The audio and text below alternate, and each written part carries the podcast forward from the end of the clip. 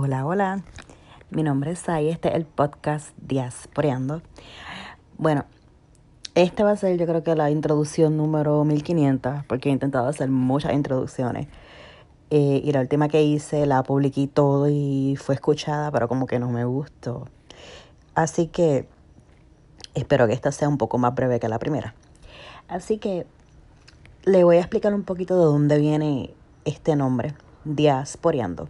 Bueno, para los que me escuchen que sean de Puerto Rico, pues diasporeando viene de la palabra original diáspora. Eh, y pues nosotros llamamos diáspora a las personas que se emigran a Estados Unidos o a cualquier parte del mundo.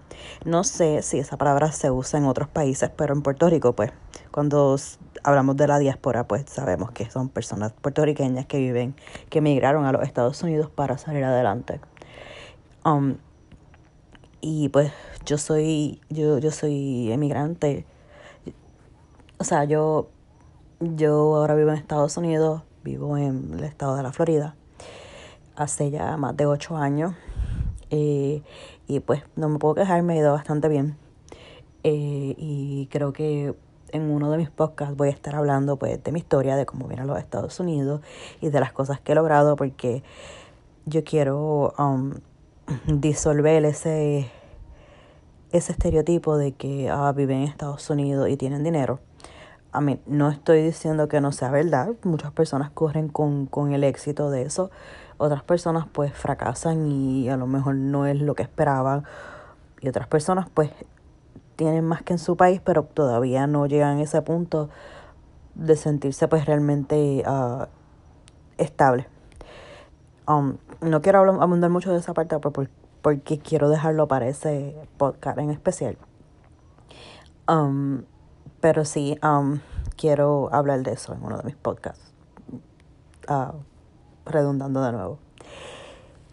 Y quiero contarles así brevemente, pues que aparte de ese tema voy a estar hablando mucho de maternidad, porque recién hace unos meses tuve a mi primer hijo. Eh, y pues también mi, mi pareja no es de mi mismo país, es americana y tenemos un choque cultural en muchos aspectos, especialmente en la crianza. Y yo creo que es muy bueno explicar y aparte he visto muchas cosas en cómo las personas acá en los Estados Unidos, cuando me digo personas acá en Estados Unidos me refiero pues, a las personas norteamericanas, um, que tienen un modo de crianza que esto completamente diferente a la que yo tuve o a la que yo vi en mi país. Y a veces pues hay un pequeños conflictos o no con pequeños conflictos hay bastante diferencia. Y pues es está el choque cultural eh, en cómo hacer las cosas y en cómo se cría un niño o un, hijo en general. Y es uno de los temas que pienso hablar. Um, yo he tenido muchos trabajos acá obviamente como parte de mi proceso de evolución y de crecimiento profesional y hasta estudiar acá en los Estados Unidos. Y pues eso es uno de los temas que pienso tocar, pero más bien creo que voy a hablar bastante sobre mi maternidad y el proceso, aparte de que mi bebé fue un bebé prematuro.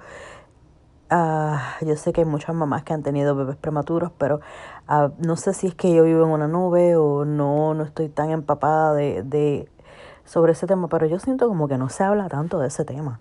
Y yo sé que hay diferentes razones por las cuales los niños nacen prematuros y no todas las circunstancias son iguales.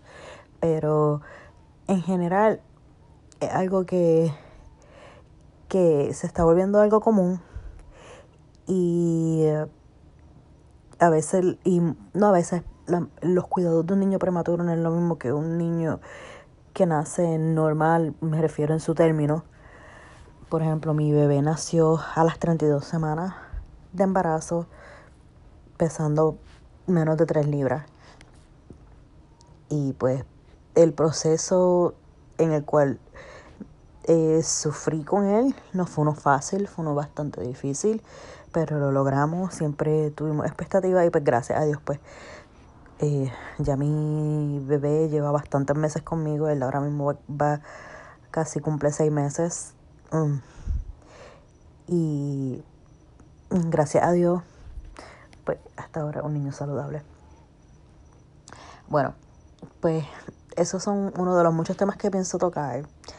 Uh, yo, yo, soy una persona que quiero hablarles, quiero hablar en este podcast de manera informal, como si estuviera hablando con un amigo. Pues porque número uno, es un hobby para mí.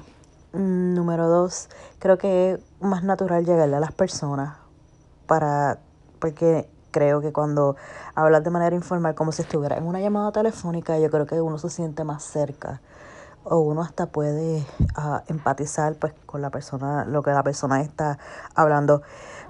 Voy a decir desde ahora que quede bien claro que todo lo que diga en base a mi experiencia o a mi opinión, que no quiere decir que sea la um, que sea la, la, verdadera verdad, como digo yo, de las cosas. Eh, es mi experiencia, es mi opinión y puede ser refutada y, y todo está bien. Hasta si digo algo que está mal, los invito a que me corrijan, que me escriban y me digan, mira, si no es, eh, digan su opinión y, y yo estoy abierta a eso. Pero vuelvo y le digo, mis intenciones acá son expresar como me siento, expresar una opinión, una idea que no necesariamente sea, eh, sea cierta o sea mentira, simplemente es mi verdad, no tiene que ser la verdad de todos ustedes. Y si algunos eh, se sienten identificados, pues me encanta y si no, pues también me encanta debatir y, y me encanta que, que sea así, pues porque a lo mejor tu perspectiva a lo mejor es diferente y a lo mejor si me dejan saber, yo puedo darme cuenta de cosas que a lo mejor en base a mi experiencia no sé o no veo o no entiendo y va a ser una, un proceso de, retroactivo, que, que está bien. Así que básicamente eso es lo que le quiero decir. Eh, no quiero hablar mucho porque ahora me mando con mi baby que lo tengo conmigo. Se acaba de dormir y ya es tardecito. Pero sí creo que vamos a hacer esto más seguido informal. Así que nada, gracias por escucharme y nos vemos hasta la próxima. Bye bye.